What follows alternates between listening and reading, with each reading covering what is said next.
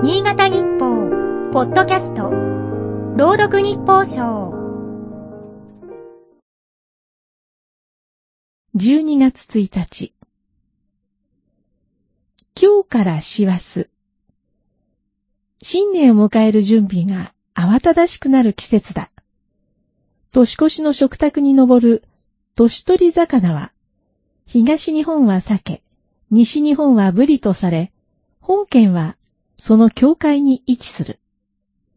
多くは鮭のようだが、佐渡や糸魚川など、ブリの地域もある。家庭ごとの違いもあるかもしれない。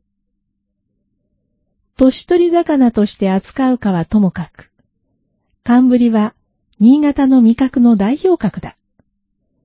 佐渡をはじめ、本県沖の漁獲が気にかかる。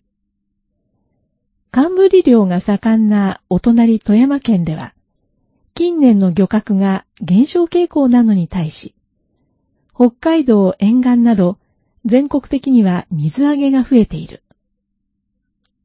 イカの町として知られる北海道函館市は、名物スルメイカの漁獲が大幅に減り、ブリが多く上がるようになった。食べ慣れないブリの消費拡大に向けて、様々なメニューを考案して、新たな特産品にしようとする動きが広がっているという。函館近海のブリは、味があっさりしているとされる。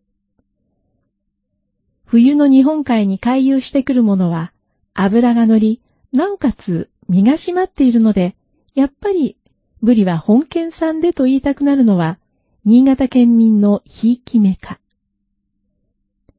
海水温の上昇といった気候変動で、ブリをはじめ多くの水産物の漁獲量に影響が出ているらしい。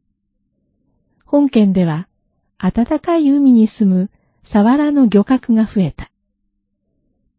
一方で、海藻が消失する磯焼けが発生し、本田原類に負の影響が出るようになった。